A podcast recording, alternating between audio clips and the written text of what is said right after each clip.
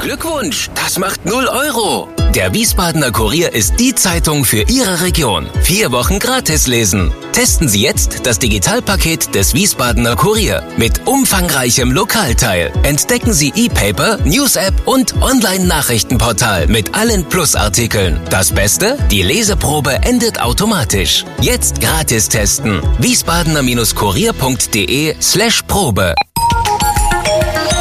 Wir sind VRM. Schröder trifft. Warum machen Sie, was Sie machen? Stefan Schröder, VRM-Chefredakteur, trifft in diesem Interview-Podcast spannende Gesprächspartner, die einen besonderen Lebenslauf, etwas Besonderes geschafft oder geschaffen haben. Ich begrüße Sie zum Podcast Nummer 21. Schröder trifft heute Meinolf Ellers, Jahrgang 1961, verheiratet, ein Sohn, Beruf Journalist. Hallo Herr Ellers nach Hamburg. Grüße Herr Schröder, hallo. Ist denn die Berufsbezeichnung Journalist bei Ihnen überhaupt noch angebracht? Naja, also ich bin so ein bisschen so eine abgebrochene Berufskarriere, wenn Sie wollen. Ich habe tatsächlich direkt äh, auch schon aus der Schule heraus als äh, Journalist für, die, für meine Lokalzeitung gearbeitet, dann volontiert und darüber so viel Spaß an dem Beruf gefunden, dass ich dann äh, gar nicht mehr zum Studium gekommen bin. Also habe ich äh, und bin dann gleich auch nach der Zeitung zur DPA gegangen und ähm, ja, und bin eigentlich immer Journalist geblieben, auch wenn ich, wie man immer in der Branche so sagt, mal irgendwann die Seiten gewechselt habe. Mir gefällt das ehrlich gesagt nicht, aber es heißt schlicht, dass ich als Journalist dann eben auch immer mehr Managementaufgaben übernommen habe. Man könnte Sie auch Laborchef nennen, oder? Ja, äh, noch gar nicht mal unbedingt Chef, denn ähm, ich habe viele Jahre jetzt, 25 Jahre eigentlich von meinen 35 Jahren bei DPA, äh, im Digitalen gearbeitet. Am Anfang war das tatsächlich weit außerhalb der, der, der Kernorganisation, aber mittlerweile ist die DPA so durchdrungen von digitaler Transformation, äh, dass ich da meine Projekte mache, aber mit dem Chef ist das nicht mehr so weit her. Aber was ich gelernt habe, wenn man sich mit Ihnen unterhält, dann muss man Englisch können, vor allen Dingen englische Fachbegriffe. Und da würde ich mit Ihnen jetzt gleich mal drei durchexerzieren, damit die Leute, die uns zuhören, im Thema sind. Was ist ein Scoop Camp?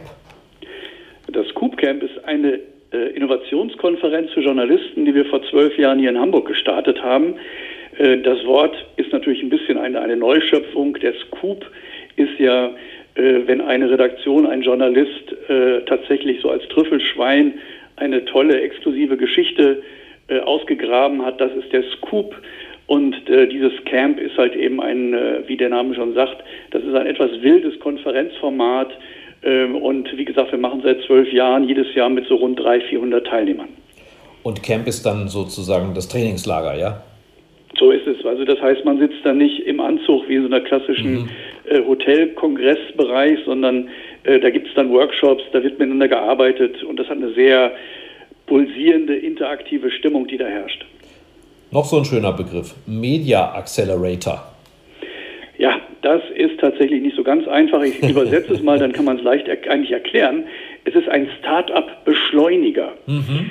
Das heißt, äh, ein Startup muss man, glaube ich, heute nicht mehr erklären. Also ein junges, gerade frisch gegründetes Unternehmen, in unserem Fall im äh, Medien- und im Marketingbereich, äh, und ähm, dem wir ein ähm, bisschen Geld geben und dem wir viel Betreuung geben, weil wir glauben, dass dieses Team vielleicht äh, die Zukunft von Medien ist und dass äh, vielleicht, äh, wenn wir ihm richtig einen, einen, kleinen Anstoß geben, dann auch relativ schnell im Markt erfolgreich sein kann. Und ähm, das, wenn Sie sagen wir, ist aber nicht nur die DPA. Das sind äh, viele wunderbare Medien- und Marketingunternehmen, darunter auch äh, die, das Medienhaus VRM, ähm, zu dem ja auch der Wiesbadener Kurier gehört. Mhm. Ähm, also da sind Regionalzeitungen dabei, da sind aber große ähm, Partner dabei wie Axel Springer oder Funke oder Matzak. Äh, die ARD beteiligt sich da. Also da haben wir eine schöne Gruppe zusammen, die so ganz Medien Deutschland abbildet. Wie ist denn das bei Startups? Also ist das so ein bisschen wie Lotto? Man, man äh, gibt 100.000 Euro an zehn Unternehmen und bei neun floppt das und beim zehnten funktioniert es?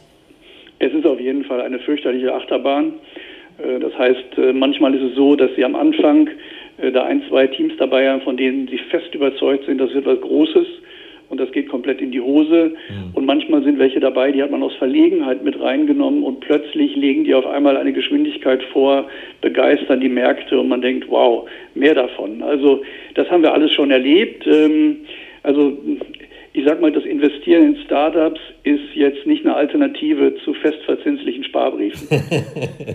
ja, zumal also man ja wahrscheinlich immer vor Augen hat, dass Facebook, Google oder Amazon auch mal irgendwie klein angefangen haben, ne? Absolut, absolut. Ja. Wobei wir in Europa, speziell in Deutschland, nun haben wir gerade die äh, Wirecard-Affäre äh, im DAX.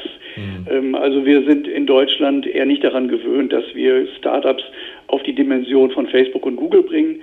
Wir sind eigentlich Fan des guten deutschen Mittelstandsmodells. Das heißt also, wenn so eine Firma solide wächst und ihre Gehälter zahlen kann, dann ist das schon viel wert. Ja, gerade in Corona-Zeiten, das weiß man dann zu schätzen. Was ist denn ein Intrapreneur? Das ist ja nicht unbedingt was Englisches, aber es ist für mich auch wieder eine Neuschöpfung. Tolles Wort, ähm, kommt eigentlich von IBM. Dort hat äh, vor, boah, vor 30 Jahren schon so ein Management-Papst diesen Begriff mal geprägt. Und Intrapreneur heißt eigentlich, kann man Menschen dazu bringen, im eigenen Unternehmen als Angestellte ähm, zu Unternehmern zu werden. Also mhm. ähm, das heißt, jemand hat eine tolle Idee ähm, und bei Siemens oder bei SAP und geht mit dieser tollen Idee aber nicht nach draußen, macht sich selbstständig und ist dann weg, sondern es gibt Strukturen in einem solchen Konzern wie Siemens, wo man sagt, gebt ihm das Geld, der kann sich sein Team zusammenstellen, der kann auch an dem Geschäftserfolg dessen, was er sich da ausgedacht hat, erheblich profitieren, aber er bleibt bei uns, er bleibt Teil des Konzerns und auch der Konzern kann mit profitieren. Und das ist eigentlich die Aufgabe eines Intrapreneurs und ähm, die DPA hat mir in den letzten 35 Jahren an vielen Stellen tatsächlich auch die Freiheit und die Möglichkeit gegeben, ähm, wie ein Unternehmer im eigenen mhm. Haus zu arbeiten. Beim Fußball würde man so jemanden Libero nennen, ne? Ein bisschen ist das vergleichbar, genau. Also mit den Begriffen haben wir ja schon einiges von dem umrissen, was Sie unter anderem in den vergangenen, na, ich würde mal sagen, zwei bis zweieinhalb Jahrzehnten angeschoben haben, unternommen, umgesetzt haben. Welchem Zweck diente das denn? Also dazu muss man die DPA verstehen. Ähm, jeder weiß, äh, wenn er sich ein bisschen mit den Medien auskennt, die Deutsche Presseagentur, das ist unsere nationale Agentur in Deutschland, wenn man noch ein bisschen mehr weiß, dann hat man vielleicht auch schon gehört, dass sie sich drastisch unterscheidet von den meisten Nachrichtenagenturen in der Welt, die nämlich in der Regel äh, dem Staat gehören oder teilweise dem Staat gehören und dann natürlich auch immer so ein bisschen nach der Pfeife der jeweiligen Regierung tanzen müssen. Also das ist so zum ähm, Beispiel bei den Russen so, ne? TASS und äh, wie, wie heißt die nochmal in, in ähm, Kairo, äh, die ist äh, in Ägypten, die ist auch ganz bekannt. Die MENA, genau. Ja. Ähm, nein, und das selbst ähm, unsere, ähm, wir müssen nur einfach bei Ihnen äh, Richtung Westen über die Grenze gucken, unsere Freunde und Partner von Agence France Presse, ja. Ähm, die werden auch hochsubventioniert vom französischen Staat. Ähm, das ist äh, glücklicherweise von den Alliierten nach dem Zweiten Weltkrieg sehr viel weiser angefangen worden. Mhm. Da hat man nämlich gesagt, ähm, wir machen eine neue Nachrichtenagentur nach dem Vorbild der Associated Press in Amerika. Das heißt, wir bilden eine Art Genossenschaft aller Medien, der Verleger, der Rundfunk- und Fernsehanbieter. Alle werden Partner bei der DPA mhm. und äh, die ist dann unabhängig von dem, wer gerade äh, regiert ähm, und wer welche Mehrheiten hat. Und die kann tatsächlich sich ausschließlich äh, der unabhängigen Nachrichtenberichterstattung verpflichten und ihren Gesellschaftern, den Medien. Hat das Bundespresseamt da nicht auch Anteile? Nein, also okay. wir arbeiten zwar als DPA auch immer wieder in verschiedenen Projekten, auch für die Bundesregierung, für das Auswärtige Amt. Da gibt es immer wieder mal Projekte, die werden ausgeschrieben und da kommt auch mal die DPA zum Zuge. Aber bei uns redet der Staat in keiner Weise mit. Mhm.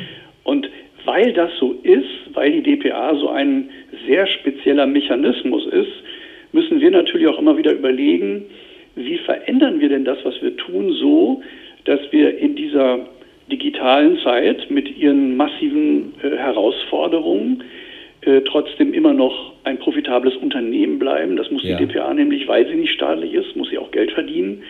Und äh, wie helfen wir, das ist der zweite Impuls, wie helfen wir denn eigentlich unseren Gesellschaftern, also diesen immer noch 180 Medienunternehmen, denen wir gehören, dass auch die unter Beteiligung der DPA erfolgreich in der digitalen Zeit ankommen und am Ende des Tages auch in 10 oder in 20 Jahren noch existieren und wirtschaftlich erfolgreich sind. Naja, Sie stecken ja auch dahinter, wenn mir auf der Straße die Leute Komplimente machen und sagen, das war ja wieder ein toller Bericht von Ihrem Mitarbeiter aus Moskau, ja, oder aus Tokio oder aus ähm, Brasilia. Und dann muss ich ja eingestehen, haben Sie gesehen, das ist nicht unbedingt unser Mitarbeiter, das ist einer von DPA. Was können Sie über den Daumen schätzen, in wie vielen Städten Sie außerhalb Deutschlands Korrespondenten sitzen haben? Also ähm, wir haben sicherlich mehr als 50 ja. ähm, Plätze in der Welt. Die Frage ist immer, sitzt dort ein deutscher Korrespondent, der entsandt ist, mhm. oder äh, wir haben als DPA ähm, auch ein, äh, fremdsprachige Nachrichtendienste, also wir sind auch eine internationale Agentur, nicht nur eine deutsche und deutschsprachige. Und dann kann es manchmal sein, dass wir in manchen Ländern äh, am Golf oder in Afrika oder in, in Südamerika äh, mit Ortskräften sind, die zunächst für unseren englischen Dienst schreiben oder für den arabischen Dienst ähm, und wir würden und wir übersetzen das dann ins Deutsche. Mhm. Aber wir haben schon ähm, ähm, mehr als zwei Dutzend äh, Städte in der Welt äh, und Orte, an denen wir mit äh, deutschen Korrespondenten vertreten ja. sind. Und das übrigens, wenn ich das so sagen darf, Herr ja. Schröder, ähm, wenn Sie gegenüber Ihren Lesern und Nutzern sagen, das ist unser, unsere Frau in Moskau oder unser Mann in Washington, mhm. dann haben wir als DPA damit überhaupt gar kein Problem, okay. denn genauso ist es gemeint. Wir ja. sind Ihre Agentur und im Zweifel sitzen wir da für Ihren deutschen Leser und für Ihre deutsche Nutzerin. Und dem, von, von dem gehören mir dann vielleicht der kleine Finger so zwei, drei Prozent. Das ist ja okay. Ja. Sie sind ja dafür verantwortlich, Sie haben es gerade gesagt, dass die DPA nicht mehr nur eine reine Nachrichtenagentur ist. Sie sind mitverantwortlich. Sie haben es angedeutet, man braucht auch neue Geschäftsmodelle. Wo finden wir die denn? Naja, also die DPA hat ähm, schon in den letzten 30, 40 Jahren, wir sind gerade im letzten Jahr 70 Jahre alt geworden, ähm, schon sehr erfolgreich das getan, was man heute Neudeutsch ähm, diversifizieren nennt. Also wir haben schon immer geguckt, wo gibt es Geschäftsmodelle, die im weitesten Sinne mit Nachrichten und Informationen zu tun haben, äh, die gut zu uns passen und die äh, wirtschaftlich das Geschäft der DPA absichern können. Mhm. Also wir sind der größte Anbieter von Bildern äh, in, in Deutschland. Wir haben ähm, bereits äh, in, in Ende der 80er Jahre eine Tochterfirma akquiriert, News Aktuell. Ähm, die sind der Marktführer beim äh, Verteilen von Pressemitteilungen. Ja. Ähm, das ist ein ganz hochspezifisches Geschäft, aber News Aktuell ist da hoch erfolgreich, hochprofessionell. Und äh, so gibt es eine ganze Reihe von, von, diesen, äh, von diesen Geschäftsmodellen. Aber ähm, nochmal ein ganz neuer Kosmos ist sozusagen entstanden, als dann Mitte der 90er Jahre das Internet die Nachrichten- und Informationsmärkte ähm, ja, an vielen Stellen quasi auf den Kopf gestellt hat. Und da war, wie, wie für, für Sie ja auch äh, als, als Zeitungshaus, ähm, das hatte für uns auf der einen Seite negative Konsequenzen, hatte viel bedrohliche Aspekte, die uns auch manches weggenommen haben, dass wir für, für ewig sicher hielten. Es hat aber gleichzeitig auch viele neue Chancen eröffnet. Und äh, unterm Strich muss man sagen, für die DPA über die letzten 25 Jahre Digitalisierung überwiegt eigentlich das, was wir aus den Chancen gemacht haben. Äh, aber ich will sagen, wenn Sie allein an so etwas denken wie Google News, ja. äh, vor Google News war es so, dass ähm, wenn die DPA äh, eine Nachricht hatte, hatte sie zu dem Zeitpunkt niemand anders. Und wenn wir sie dann ausgesendet haben an die Redaktion von Radio, Fernsehen und natürlich auch Tageszeitungen, dann hat das die Öffentlichkeit erst dann erreicht, wenn die auf den Sendeknopf gedrückt haben. Also wenn der Deutschlandfunk oder der Südwestrundfunk in den Nachrichten zur vollen Stunde gesagt hat, und übrigens im Kreis Gütersloh gibt es wegen Corona jetzt einen Lockdown. Ähm, heute äh, ist das komplett umgedreht. Das heißt, ähm, sobald wir eine Nachricht haben, geht die über die Internetportale, ob von Medien oder von neuen Anbietern wie, wie T-Online oder 1 und 1 Internet, geht das raus in die Welt. Und selbst da sind wir noch fast Getriebene, weil Sie wissen, dass einmal über den Teich im Weißen Haus ein Mensch sitzt, der morgens noch im Bett im Schlafanzug ähm, seine Sicht der Dinge per Twitter verteilt. Und da laufen wir als Nachrichtenagenturen, als Nachrichtenprofis laufen dem Mann und seinem Twitter-Feed inzwischen hinterher.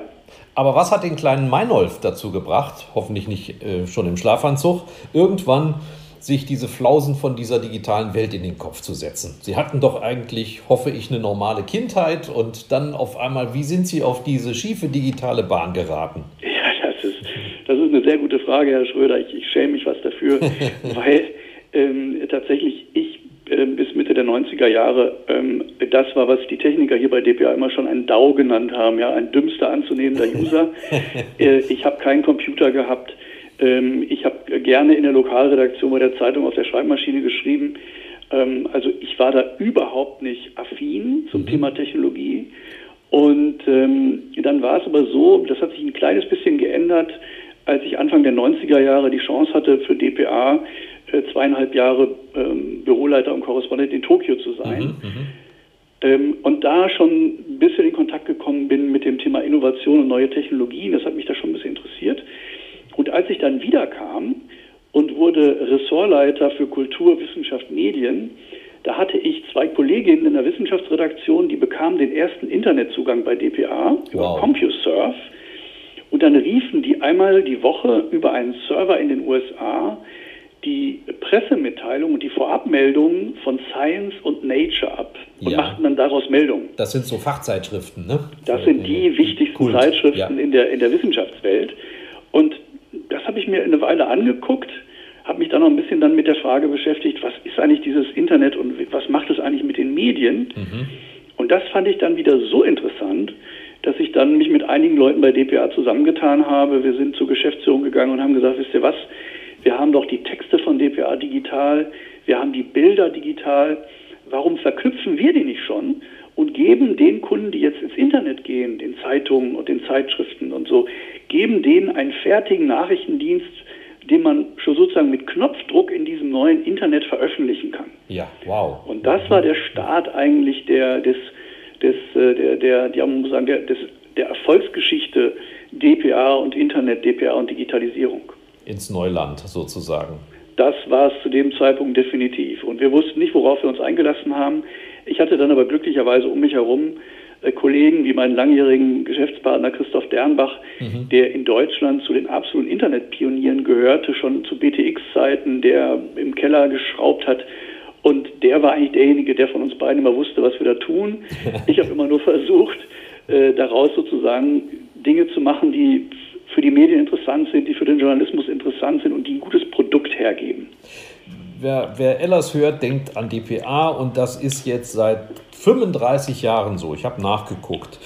Aber es gibt auch ein Leben vor der DPA und das ist verbunden mit der Glocke in Oelde. Erste Frage, wo liegt Oelde? Zweite Frage, was ist die Glocke? Ja, äh, die Glocke wird ja immer in einem Atemzug genannt mit der Hake aus Nienburg und mit ja. dem trierischen Volksfreund so als Ausdruck der absoluten Provinzialität. Mhm. Ähm, das Gegenteil ist der Fall. Äh, die Glocke ist Ende des 19. Jahrhunderts äh, gegründet worden von einem findigen Bauernsohn äh, im, im westfälisch-münsterländischen. Und der hatte eines kapiert, es wurde damals gebaut, die Köln-Mindener Eisenbahn. Das war die große Verbindung, äh, die äh, noch zu Bismarcks Zeiten auf den Weg gebracht wurde zwischen den Metropolen im Rheinland, im Ruhrgebiet und Berlin. Mhm. Und an dieser Bahnstrecke gab es das kleine Kaff Oelde, ja. das aber einen Bahnanschluss hatte und einen Bahnhof. Und das war für einen jungen Verleger, der Zeitung machen wollte, genau der richtige Platz.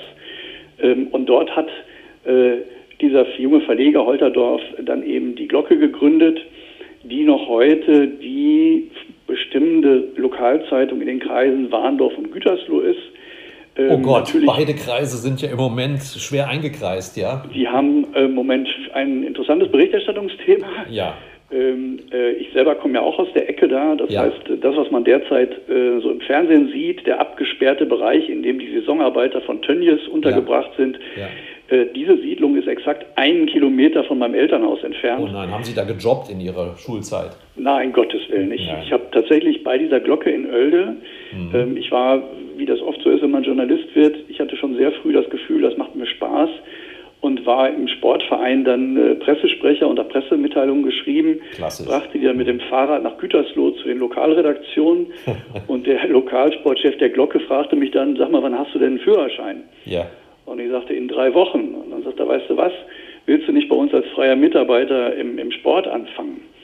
Und das fand ich super und habe vom ersten Tag mit dem Führerschein an äh, fast mehr Zeit, ich hatte damals noch anderthalb Jahre bis zum Abitur, mehr Zeit in der Redaktion der Glocke verbracht als mit meinen, mit meinen Klausuren und Hausaufgaben. Ähm, aber das hat mir dann Volontariat eingebracht, weil die waren sehr zufrieden mit dem, was ich da getan habe. Und ich wusste vom ersten Tag an, das ist eigentlich genau das, was ich machen will. Wir sparen uns ein paar Stationen, weil es so schön ist, äh, die Frage zu stellen, wie kommt man von Oelde nach Tokio? Dazwischen waren aber noch Jahre bei der Bundeswehr und der Einstieg bei dpa. Da waren Sie, glaube ich, in Essen als äh, Korrespondent tätig. Aber dann vertraut man Ihnen Tokio an. Warum? Konnten Sie mit Stäbchen essen oder hatten Sie einen Japanischkurs an der Volks Volkshochschule gemacht oder was, was hat die Leute dazu getrieben, Sie dahin zu schicken? Also wir sind unter uns und ich kann da ganz ehrlich sein, Herr Schröder. Das hat kein anderer äh, gemacht. Ich sprach, ich sprach erstmal kein Wort Japanisch. Mhm. Das war, äh, als ich dann dorthin kam, auch immer ein Grund, warum äh, viele ähm, gelernte Japanologen, die als Journalisten dort arbeiten, immer sagten, wie Gottes Willen, wie kann die DPA so einen Menschen wie hierher schicken? ja. Ich habe mich immer damit äh, gerechtfertigt, dass ich gesagt habe, ich bewahre mir den neugierigen Blick meiner ja. Leser und Nutzer zu Hause. Bis zum äh, Thema, sagt man auch, ne? Mhm. Genau, genau. Und, äh, aber wie ist das gekommen? Äh, ich hatte tatsächlich ähm, in den Jahren ähm, 88 bis 90 hier bei dpa damals als ganz junger Redakteur einen ganz tollen Job, nämlich den eines Auslandskorrespondents für das eigene Land.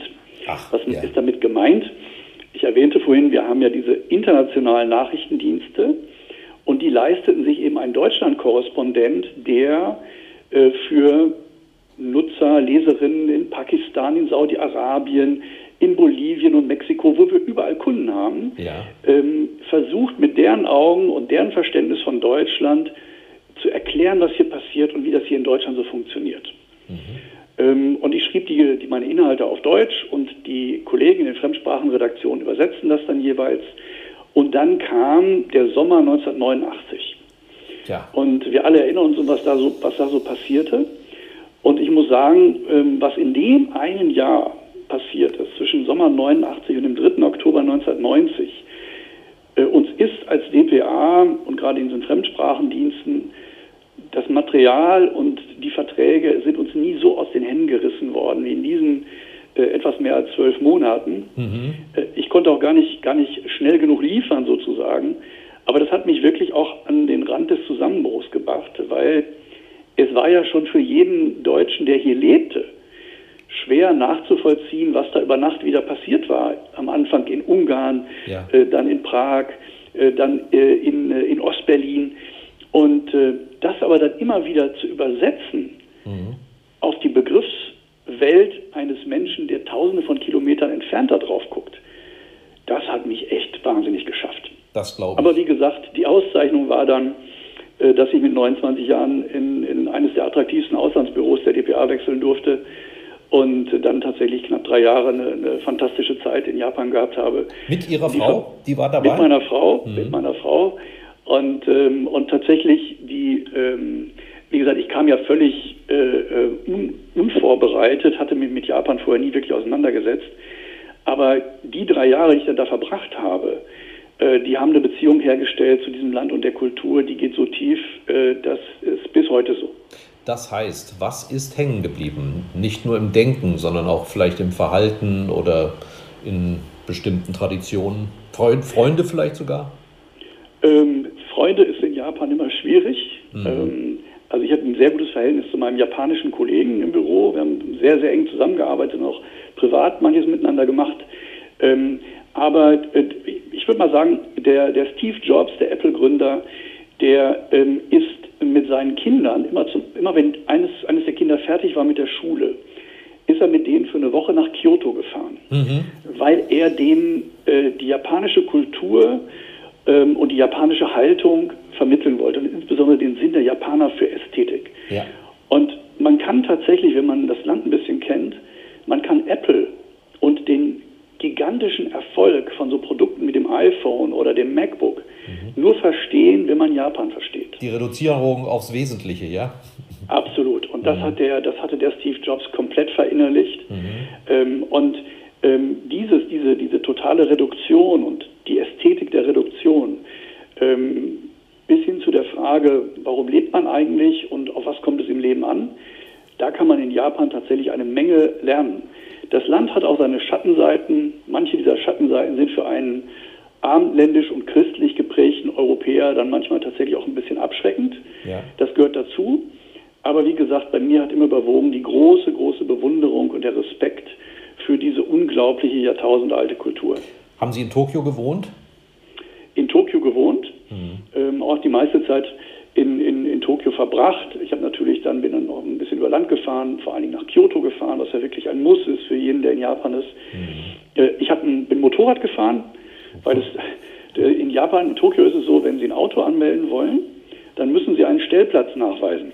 Oh. Mhm. Und die Miete für meine kleine Wohnung war schon so hoch, ähm, und ich hätte sie etwa nochmal zahlen müssen für einen Stellplatz. Das war auch für ein deutsches Korrespondentengehalt unerschwinglich. Ja. Und dann bin ich Motorrad gefahren und das hatte auch nochmal seinen ganz eigenen Reiz, in dieser Millionenstadt äh, mit dem Motorrad und so unterwegs zu sein. Also auch das hat dazu beigetragen, dass ich da wirklich ähm, nur tolle Erinnerungen habe. Ist denn auch Japanisch hängen geblieben? Können Sie jetzt Japanisch immer noch sprechen?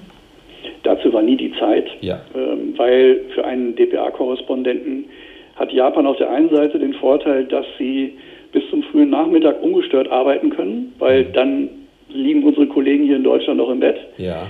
Ähm, das Schlimme ist nur, wenn sie dann eigentlich Feierabend machen wollen, dann haben die gerade ihre Redaktionskonferenzen gehabt und dann kommen die ganzen Wünsche, was sie alles noch liefern sollen. Also insofern war das schon äh, ein Fulltime-Job. Ich habe ein bisschen ein paar Brocken Japanisch behalten. Mhm. Und, ähm, aber ich hatte vor, vor drei Jahren, äh, machte mein Sohn, oder fünf Jahre ist es her, machte mein Sohn sein Abitur. Und dann haben meine Frau und ich ihn gefragt, jetzt sagen wir, wir machen irgendeine tolle Reise, wo soll es denn hingehen? Wollen wir nach Kalifornien oder ja. ähm, wollen wir, was wollen wir machen? Und da kam sofort, ich möchte mit euch nach Japan. Also haben Sie den Stief äh, Jobs gemacht dann? Genau, so, da, da, schließt sich der Kreis. Ähm, und wir haben tatsächlich zwei wunderbare Wochen in Japan gehabt, was auch nochmal, meine Frau hatte, die zweieinhalb Jahre waren für sie keine tolle Zeit, weil sie mhm. nicht gleich gearbeitet hat und, äh, und so eine 40 Millionen Maschinerie, das ist die Kanton-Ebene rund um Tokio, das sind 40, 50 Millionen Menschen. Ähm, das kann schon Angst machen, das ja. ist schon äh, schwierig. Und äh, meiner Frau hat das in der, damals in der Zeit nicht so besonders gut gefallen. Die war froh, als wir wieder zurück waren. Aber sie hat dann umso mehr genossen, als wir dann als ganz unbelastete Touristen mit unserem Sohn ja. nochmal hingefahren sind und es wirklich sehr genossen haben. Das Mediensystem in so einer Hauptstadt ist ja auch nicht ganz ohne. Ich habe mal gehört, Sie müssen sich ja offenbar bei jedem Ministerium einzeln akkreditieren, um dort bei Pressekonferenzen zum Beispiel dabei sein zu können. Ne? Das, äh, auch da muss ich mal ehrlich sein, es ist relativ selten, dass Sie als äh, Einzelkämpfer, ähm, als Deutscher da zu den Pressekonferenzen gehen. Ähm, wenn japanische Pressekonferenzen sind, deren Informations- Wert ohnehin überschaubar ist, ja. ähm, weil tatsächlich da wird nicht sehr viel gesagt und es ist alles sehr, sehr ritualisiert.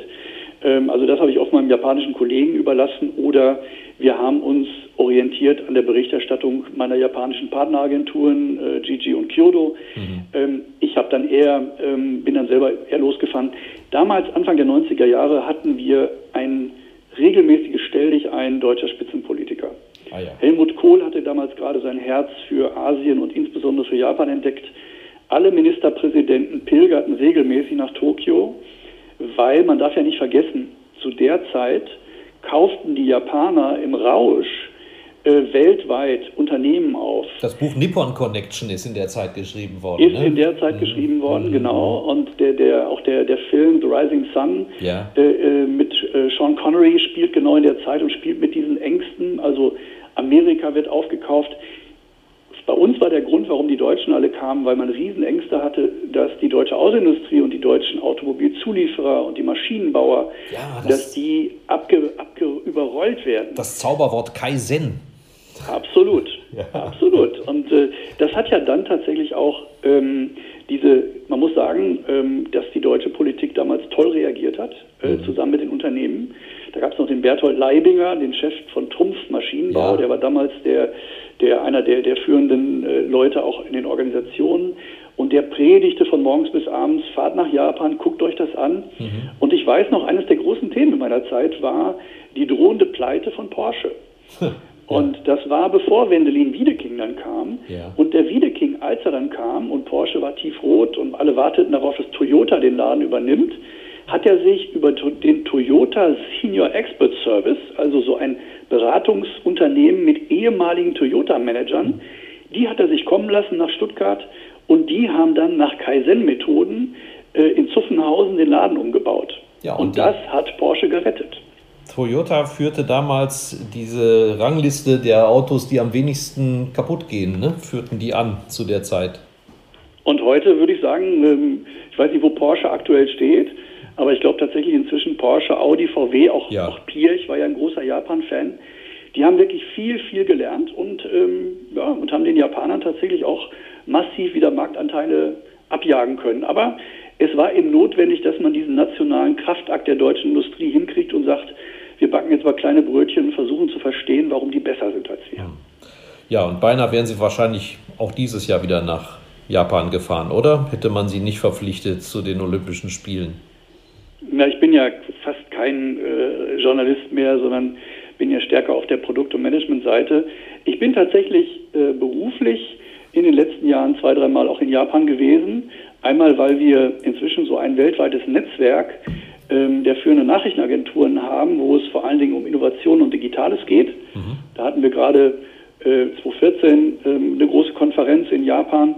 Ähm, und ich bin auch mal ein, zwei da, Mal da gewesen mit Berufsverbänden, äh, um mir einfach anzugucken, wie die Digitalisierung in den japanischen Medien lief. Mhm. Wobei ich auch dazu sagen muss, inzwischen sind wir in Europa, in Skandinavien, USA, sind wir zumindest was den Medienbereich angeht, den Japanern tatsächlich um, äh, um drei, vier Jahre voraus. Ja. Kommen wir vielleicht gleich nochmal drauf. Es geht jetzt zurück in die Heimat. Da haben Sie schon erzählt, Kultur, Wissenschaft, Medien, das war Ihr Ressort. Ich, ich interessiere mich vor allen Dingen natürlich für diesen Begriff Wissenschaft, weil im Moment man den Eindruck hat, nie war Wissenschaftsjournalismus wertvoller als heute. Hat Sie das so ein bisschen an Ihre Zeit damals erinnert? Profitieren Sie davon, wenn Sie heute beispielsweise äh, Drosten oder andere bewerten müssen? Sie sagten ja, Journalist sind Sie nicht mehr, aber man denkt ja auch in Formaten.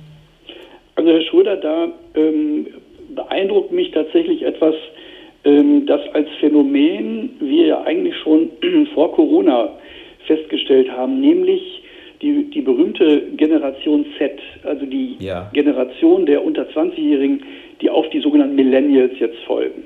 Und wir alle haben im Kopf, wie Greta Thunberg ähm, bei Fridays for Future schon vor anderthalb Jahren anfing und sagte, hört auf die Wissenschaftler. Mhm. Sie hat nicht gesagt, hört auf die Journalisten, hört auf die Wissenschaftler. Und das fand ich war schon ein kleiner Weckruf mhm. äh, für die Medien und für den Journalismus, zu überlegen, ähm, ob wir nicht angesichts der Skepsis in weiten Teilen der Bevölkerung gegen unsere klassische journalistische Arbeit, ob wir nicht zu neuen Kooperationsmodellen mit den Wissenschaftlern kommen müssen. Ja. Und da gibt es äh, im angelsächsischen Raum ein interessantes Portal, das heißt The Conversation. Ja. Ähm, die machen genau das. Da tun sich ähm, Wissenschaftler und Journalisten zusammen. Und der Wissenschaftler hat eine tolle Theorie oder hat tolle Erkenntnisse, hat eine interessante Studie gemacht und ist natürlich nicht der Experte, um daraus etwas zu machen, was man, mit dem man Menschen auch sprachlich fesseln kann. Und dann tut er sich zusammen mit einem Redakteur und die machen daraus eine tolle Geschichte. Mhm. Und das ist ja eigentlich, wenn Sie so wollen, auch das, was Christian Drosten getan hat mit seinem NDR-Podcast.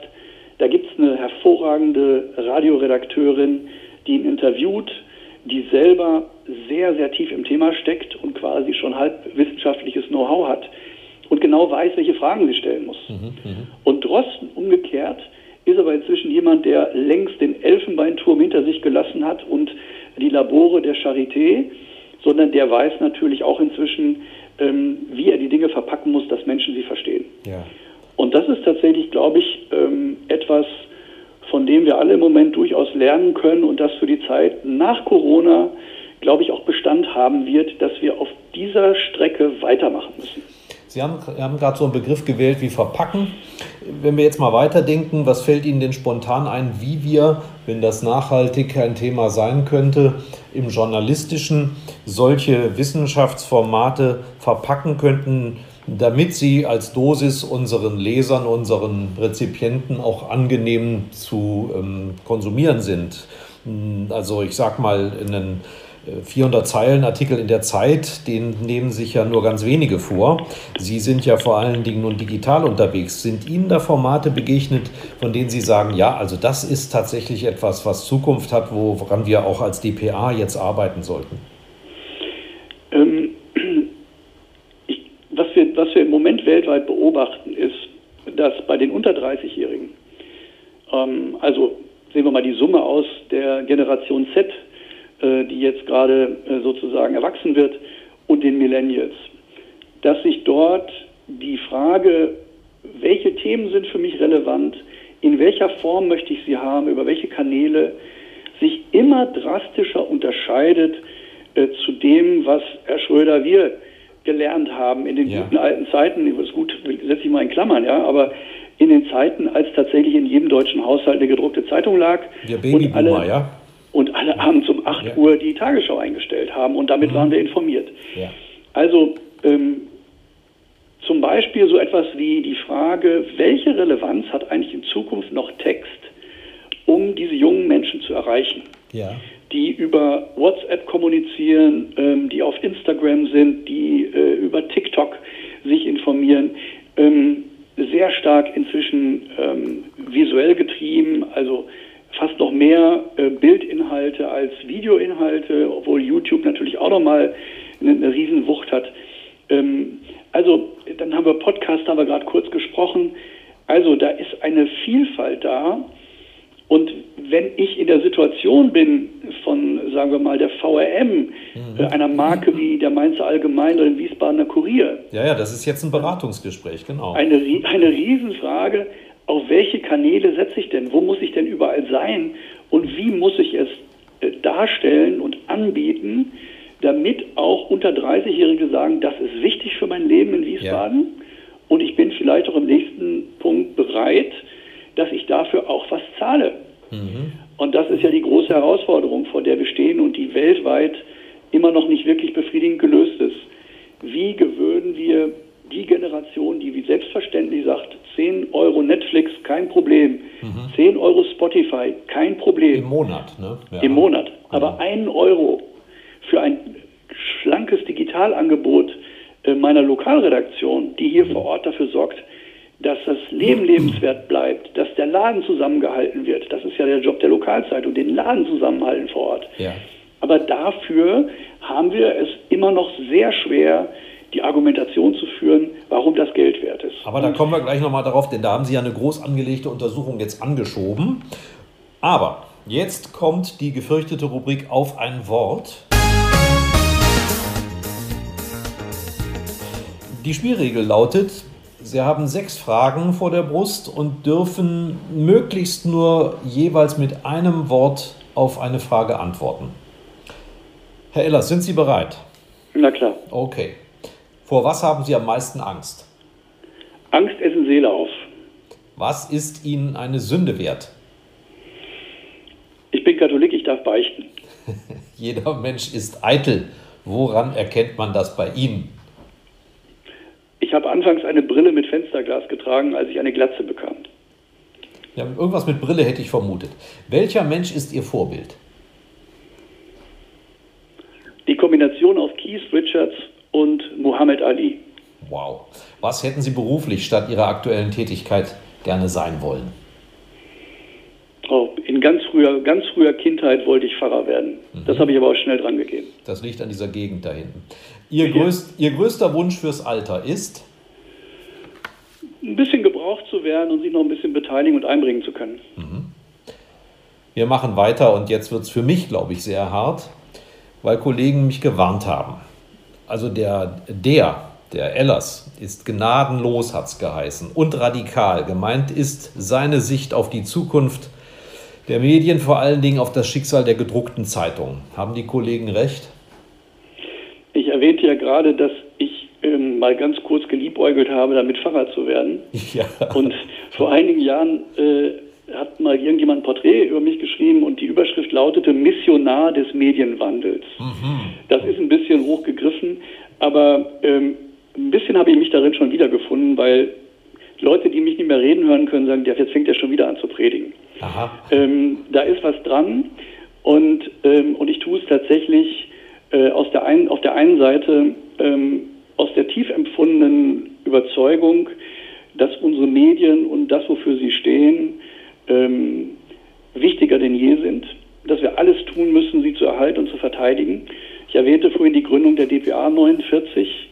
Die Gründung der DPA hat eine Vorgeschichte und das ist das Dritte Reich und das ist ähm, das, was Goebbels ähm, sozusagen, wie, wie er Medienjournalismus vergewaltigt hat, wie ein Zeitungszar wie Hugenberg mit seinen Mitteln äh, mhm. damals die Nazis mit äh, an die Macht gebracht hat.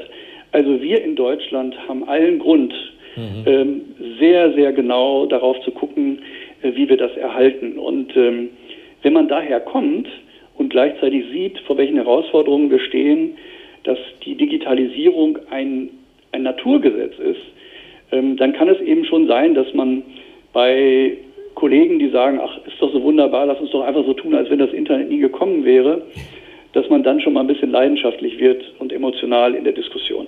Ja, da müssen Sie sich an meine Mutter halten. Die teilt mir bisweilen mit, dass sie aus Versehen gerade das Internet gelöscht habe, aber es ist dann leider nicht so. Also meine Mutter ist 82, äh, hat vor drei Jahren ein iPhone geschenkt bekommen, ist leidenschaftliche WhatsApp-Nutzerin und verschickt Fotos und macht Fotos. Das hätte ich nicht für möglich gehalten. Also auch da sieht man, die Digitalisierung ist inzwischen an einem Punkt angelangt, wo, äh, glaube ich, jeder mit wenig, wenig Vorwissen mhm. sich das zu eigen machen kann. Bisschen, ist ein bisschen wie das Wetter, nicht? Sie können höchstens die gute Kleidung dafür tragen, aber ändern können Sie es nicht. Wo sind Sie denn pessimistisch, was die Entwicklung angeht in Deutschland, die Medienentwicklung? Ich komme dann gleich auf die Frage, wo Sie optimistisch sind. Ich fange mal anders an und sage, ich gucke gar nicht unbedingt zuerst nach Deutschland, Herr Schröder. Ja. Ähm, wenn wir ähm, mal schauen, westliche Länder, äh, Australien, Neuseeland, Kanada, die USA, äh, England, Schottland, da gibt es ein neues Wort. Das heißt News Deserts, Nachrichtenwüste. Was ist eine Nachrichtenwüste? Das sind Landstriche, in denen es auf hunderte von Quadratkilometern keine Lokalredaktion mehr gibt. Ja. Also da ist kein Zeitungsredakteur mehr, der dem Bürgermeister auf die Finger guckt. Äh, wenn wir jetzt gerade aktuell verfolgen, das Thema äh, Black Lives Matter mit, äh, mit, dem, mit dem Thema Polizeiübergriffe, da gibt es niemanden mehr, der da drauf guckt und darüber berichtet und Öffentlichkeit herstellt. Und ähm, das ist eine große Gefahr und ich fürchte, dass wir in Deutschland davon nicht gefeit sind. Ähm, gerade hat unser Verlegerverband mit einer Unternehmensberatung eine Studie vorgestellt, die sagt, im Jahre 2025 ist in 40 Prozent der Regionen in Deutschland eine Zustellung von gedruckter Zeitung nicht mehr wirtschaftlich, ja. ist nicht mehr finanzierbar. Wenn wir da nicht ganz schnell versuchen, digitale Alternativkanäle aufzubauen, damit auch Menschen tief im Thüringer Wald, äh, ob nun über 5G oder wie auch immer, die Chance haben, dass sie ihre Zeitung bekommen oder die Inhalte der Zeitung bekommen, ähm, dann, wenn wir das nicht hinkriegen, dann stehen wir vor der gleichen Gefahr. Und ja. was das bedeutet, sehen wir am anderen Ende ja. Im ähm, Weißen Haus, ja. Hm. Populismus, ähm, Verschwörungstheorien. Ähm, also die Dinge haben ja eine Hochkonjunktur, die hätten wir uns alle nicht vorstellen können. Ähm, und ähm, wir müssen davon ausgehen, je weniger Journalismus, je weniger unabhängige Berichterstattung da ist, desto mehr ist diesen fürchterlichen Phänomenen äh, Tür und Tor geöffnet. Und was gibt Ihnen Hoffnung? Gucken Sie dann nach Skandinavien oder nach, in die Niederlande oder gibt es auch in Deutschland Hoffnungsträger? Wir sprachen ja vorhin über äh, meine Zeit in Tokio und über den Weckruf, äh, der damals äh, Helmut Kohl und die deutschen Ministerpräsidenten und die Industriekapitäne erreichte. Ähm, lasst uns angucken, hier in Japan gibt es offenbar Leute, die irgendwas besser und anders machen als wir. diese, diese Einstellung, diese Art des langsam doch ähm, Alarmiertseins sehe ich auch in Teilen ähm, der deutschen Medienbranche, nicht überall, es könnte immer mehr sein. Ähm, aber ich bin selber daran beteiligt, äh, mit, äh, mit Kollegen aus Verlagen regelmäßig äh, nach Skandinavien in die USA zu fahren, wo tatsächlich, da sitzen derzeit die Japaner, die mhm. machen derzeit das Kaizen sozusagen für das Zeitungsgeschäft und zeigen, dass es geht. Ja. Man kann junge Menschen noch begeistern für Zeitung, ähm, aber man muss dafür akzeptieren, dass der vor, vorzuziehende Weg, der erste Weg, für den man Journalismus denkt, der digitale ist. Da gibt es immer noch auch gedruckte Ausgaben, aber diese gedruckten Ausgaben sind in, in der Abo-Bilanz inzwischen in der Minderheit. Ähm, und alles, was da an neuem Geschäft und neuen Kundenbeziehungen kommt, findet ausschließlich digital statt. Was ich ja bewundernswert finde, dass Sie für diese Expeditionen unter dem Titel Mission Local Kollegen aus ganz verschiedenen, ja zum Teil miteinander konkurrierenden Häusern um sich haben versammeln können, um gemeinsam mit denen diese Erlebnisse auszuwerten, die Innovationen auch für deutsche Häuser zu adaptieren. Das Tolle ist, äh, Herr Schröder, dass auch da wieder ähm, viele, viele Dinge, die wir, die wir in den letzten Jahren gestartet haben, sind deswegen, haben deswegen funktioniert, weil man uns abnimmt, wenn die DPA das initiiert, dann ist das ja quasi Teil der Familie. Ja. Und ähm, dann kann es sogar sein, dass, ähm, also ich sag mal so aus Sicht von deutschen Verlagen, die haben alle aus nachvollziehbaren Gründen ähm, schon immer kein besonders tolles Gefühl, wenn es um Google und Facebook geht.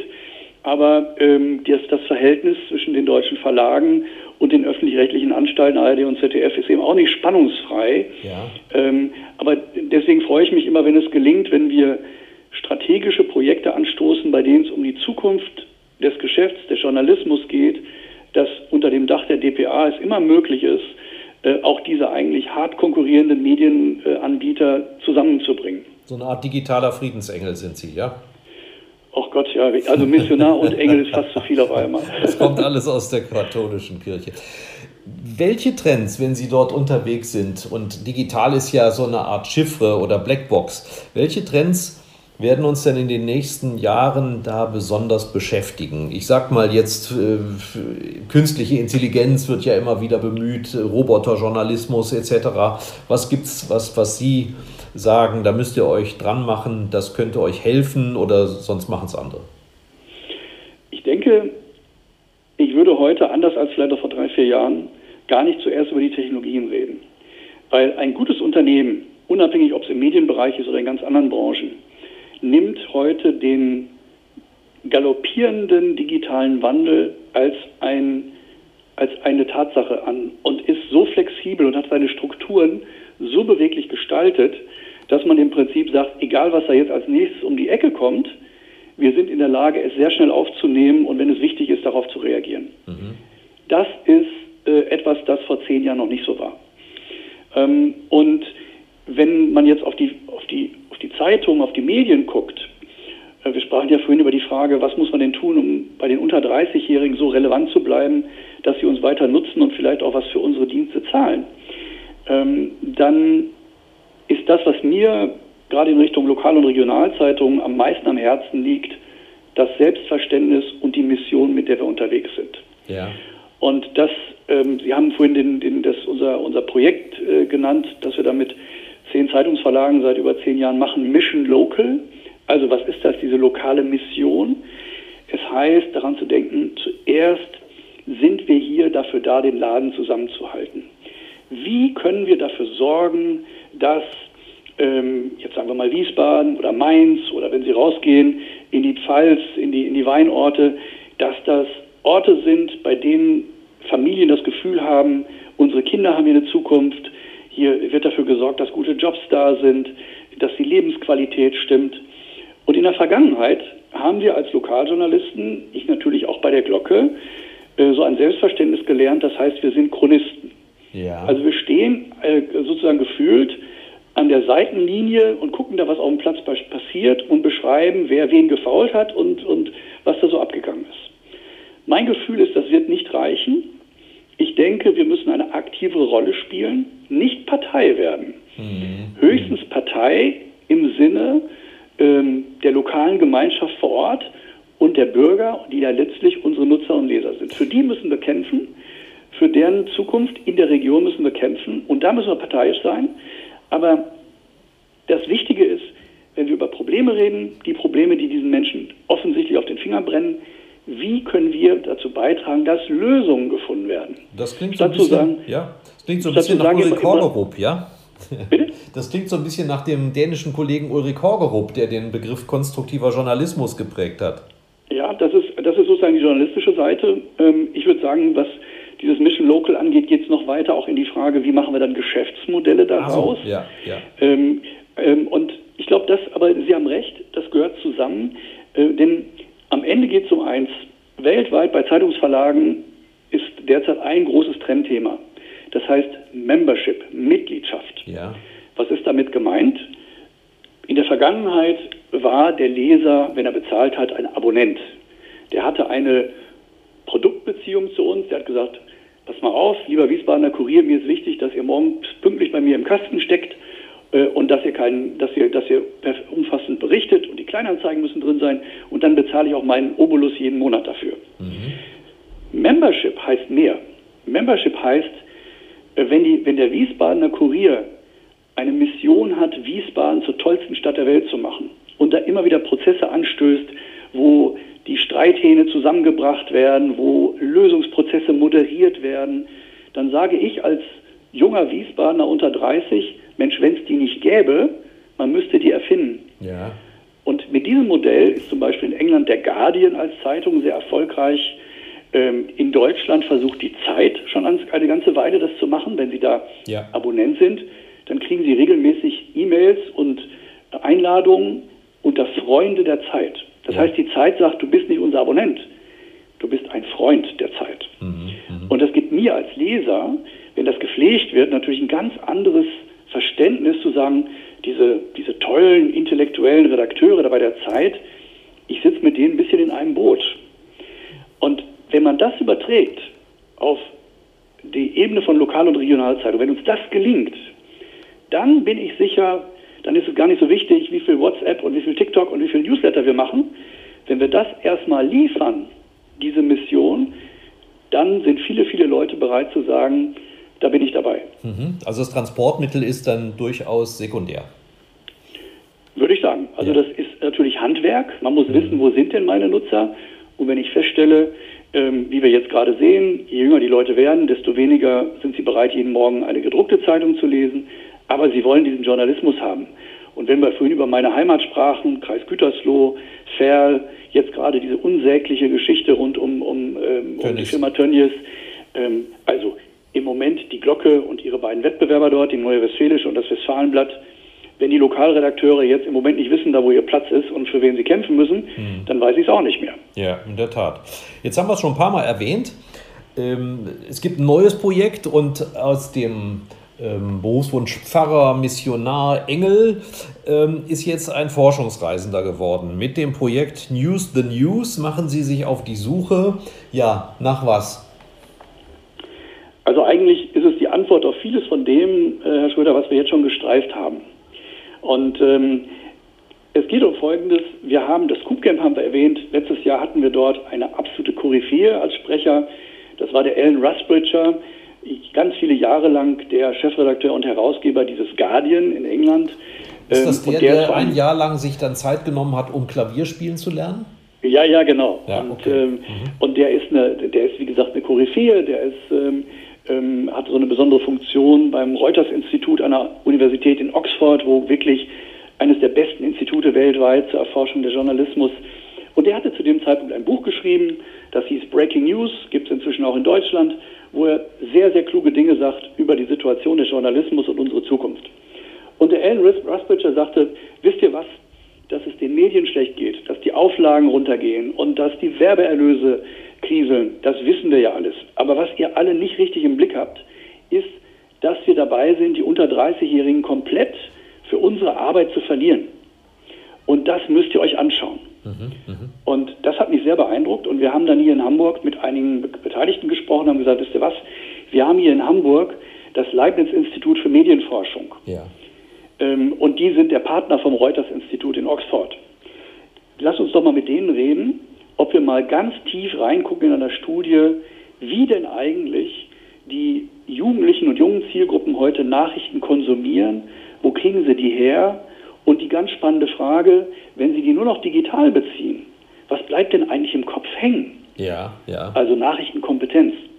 Weil der Verdacht könnte ja sein, wenn man sich über einen sperrigen Text in Print ein Thema erschlossen hat, dann bleibt davon auf der Festplatte im Kopf, im Langzeitgedächtnis möglicherweise viel, viel mehr hängen, als wenn ich äh, sozusagen in der Tagesschau-App nur mal schnell eben von einem Foto zum nächsten geswiped bin. Ne? Ja. So wie so Tinder-mäßig. Und äh, das wollen, genau solche Dinge wollen wir jetzt verstehen. Und wie, wie weit das geht, ähm, merkt man daran, die Kollegen da am Leibniz-Institut, die haben mir neulich erzählt, ähm, sie hatten eine, eine, Gruppe von Studenten und da war einer dabei, der war ziemlich gut informiert. Und dann haben sie den natürlich auch befragt, was ist denn deine Quellen, wo nimmst du das her? Und da sagte der, ähm, ich habe nur eine einzige Quelle. Das ist der sogenannte Teamspeak so. bei World of Warcraft, also Aha, einem der beliebtesten ja. Online-Games weltweit, ja. wo, die, wo die Leute, während sie spielen, sich im, im Chat unterhalten. Mhm. Und daher hatte der sein Wissen über Trump und über die AfD und über Angela Merkel. Jetzt kann man natürlich sagen, darüber wird vermutlich auch viel äh, Quatsch und Verschwörungstheoretisches verbreitet. Äh, aber diese Phänomene wollen wir verstehen. Ja. Weil die haben in der Konsequenz vermutlich ganz viel mit der Frage zu, zu, zu tun, bleibt unser Journalismus, bleibt das, was wir tun, äh, bleibt das relevant für die Bevölkerung oder wird es irrelevant. Ja, und Sie legen ja irgendwann den Hebel um, habe ich gelesen, und wollen dann sogar mit Schulen, mit Pädagogen zusammen ähm, ja, Curricula entwickeln, wie man Nachrichten- oder Medienkompetenz in den Schulen optimiert, unter, im Hinblick darauf, dass es womöglich im Moment nicht so gut aussieht. Genau so ist es. Äh, wir werden also, wir machen äh, zusätzlich zur Studie zwei Dinge. Das eine wird ein Labor sein, wo wir mit äh, vielen Medienpartnern, da ist auch Ihr dabei, da ist die ARD dabei, da ist der Spiegel dabei, da werden wir uns angucken, hält das, was wir heute schon tun, von dem wir glauben, das ist doch genau für die Jungen gemacht, hält das eigentlich den Erkenntnissen der Studie stand oder müssen wir nicht vieles verändern? Ähm, oder müssen wir nicht ganz neue Dinge uns ausdenken, um diese Bedürfnisse zu befriedigen? Das ist das Lab. Und daneben kommt eben dann dieses Curriculum, weil die Frage, die wir uns ja stellen müssen, ist, ähm, was macht denn eigentlich Nachrichtenkompetenz aus, so wie wir in unserer Generation das noch ein Stück weit gelernt haben, zwischen Mediennutzung im Elternhaus und zwischen der Ausbildung in der Schule. Ich würde sagen, mir wird es ja schon reichen, wenn heute ein Jugendlicher am Ende seiner, seiner Schulzeit äh, auf, die, auf die Frage, kann das stimmen, was er da liest, was er da sieht, ja. kann das stimmen, ähm, eine Antwort geben kann. Mhm. Und mhm. dazu gibt es Handwerkszeug. Und das kann man lernen.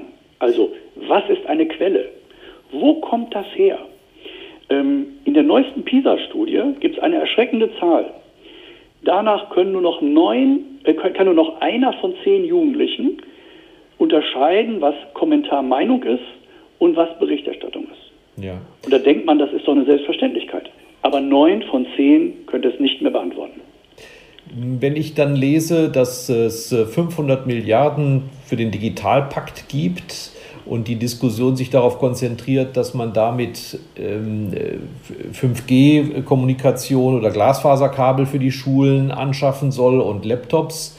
Wäre es nicht viel wichtigere, äh, eine wichtigere Entscheidung, diese Kompetenz für Nachrichten gleichzeitig mit dem Digitalpakt zu installieren? Das ist sicherlich ein guter, guter Gedanke. Ähm, wir haben jetzt erstmal gesagt, wir machen ein, mit, dieser, mit diesem Projekt einen großen Aufschlag ähm, und haben die Politik jetzt schon mit an Bord. Da sind Landesmedienanstalten dabei, der Hamburger Senat ist dabei. Das heißt, wir erhoffen uns darüber natürlich einen deutlich äh, kräftigeren Zugang ah ja. mhm. in die mhm. Bildungspolitik, als es bislang möglich war. Ähm, aber ich glaube, die beiden Dinge schließen sich nicht aus, sondern wie Sie auch andeuten, die ergänzen sich wunderbar. Weil wenn wir sagen, Nachrichtenkompetenz muss da funktionieren, wo die Jugendlichen äh, und die Schüler äh, zu Hause sind, nämlich auf den digitalen Plattformen. Dann müssen die Lehrer und die Schulen natürlich die entsprechenden Plattformen und die entsprechenden Geräte zur Verfügung stellen können. Und was ich höre, äh, es gibt tolle Initiativen wie die Reporterfabrik von Kurt Schnibben, dem dem äh, namhaften Reporter vom Spiegel oder die Zeit macht äh, Journalismus in der Schule. Da gibt es eine Menge Dinge, die gestartet sind, die aber alle gegen die gleiche Wand laufen ein bisschen, dass einmal die Bildungspolitiker bremsen ja. und dass vor allen Dingen viele Schulleiter und Lehrer an das Thema nicht ran wollen, weil sie ein bisschen Sorge haben, das unterstellen zumindest die Kollegen, äh, dass die Schüler sie dann vorführen und sagen, hier, pass mal auf, mein Lieber, ich zeig dir mal, wie das hier geht bei WhatsApp oder wo man im Netz das und das findet, das hast du noch gar nicht gesehen. Also da gibt es offenbar große Hemmungen bei den Lehrern. Insofern glaube ich, äh, Herr Schröder, wenn wir es richtig gut hinbekämen, wäre es fast ein Dreiklang äh, ja. zwischen ähm, digitaler Ausstattung der Schulen, der Ausbildung, dem Coaching, dem ähm, äh, Ermöglichen der Lehrer und dann der News Literacy, des Curriculums, also all der Dinge, die wir tun können, damit Schüler tolles Lehrmaterial bekommen, mit dem es dann auch Spaß macht, sich darauf einzulassen, zu sagen, jetzt will ich mal verstehen, wie geht denn das mit den Nachrichten und dem Journalismus. Ja, da war ja die Corona-Krise sicherlich auch eine Art Lackmustest, wie gut äh, der ein oder andere Pädagoge mit dieser neuen Technik zurechtkommt, um seine Schüler im Homeschooling zu erwischen. Da kann ja der eine oder andere auch von zu Hause einiges erzählen. Na, wir sehen ja in allen Bereichen, Corona wird der Digitalisierung definitiv einen großen Schub geben. Ja. Ähm, und äh, das merken Sie äh, in der Redaktion, das merken wir bei DPA. Unser Newsroom in Berlin ähm, war fast zwei Monate lang, da sitzen sonst auf 3000 Quadratmetern äh, zum, zur Hauptzeit des Tages sitzen da äh, 250 Leute. Äh, da saßen zwei Monate lang saßen zwei Personen. Ja, und wer hat die Pflanzen gegossen? Die haben so ein bisschen gesteuert von da und nach dem Rechten gesehen. ähm, aber tatsächlich, die Produktion von Nachrichten konnten wir komplett in die Homeoffices verlagern. Das hätte niemand für möglich gehalten. Und äh, insofern auch die, auch viele Lehrer, glaube ich, haben gesehen, äh, keine Angst vor der Digitalisierung, das tut nicht weh. Ähm, also man kann vieles jetzt verbessern, wir haben vieles gelernt, aber da muss man jetzt auch weitermachen. Ja, sehr gut. Ähm, weitermachen ist ein fast schönes Schlusswort, aber die Frage kann ich Ihnen nicht ersparen, Herr Illers. Sie sind jetzt Prophet Cassandra, ja, zumindest sind Sie Weissagender. Wann wird es in Deutschland die letzte gedruckte Zeitung geben? Also äh, es gibt seit vielen Jahren die Theorie, äh, Print ist Vinyl. Da ist was, da, da ist was dran. Ich, ich, halte das tatsächlich für, für eine plausible These. Ja. Äh, Print hat eine eigene Ästhetik. Die Skandinavier zum Beispiel bieten ein äh, Abo-Modell an, äh, wo sie unter der Woche digital unterwegs sind und sie kriegen eine schön gemachte, sehr umfangreiche Wochenendausgabe in Papier nach Hause. Ja.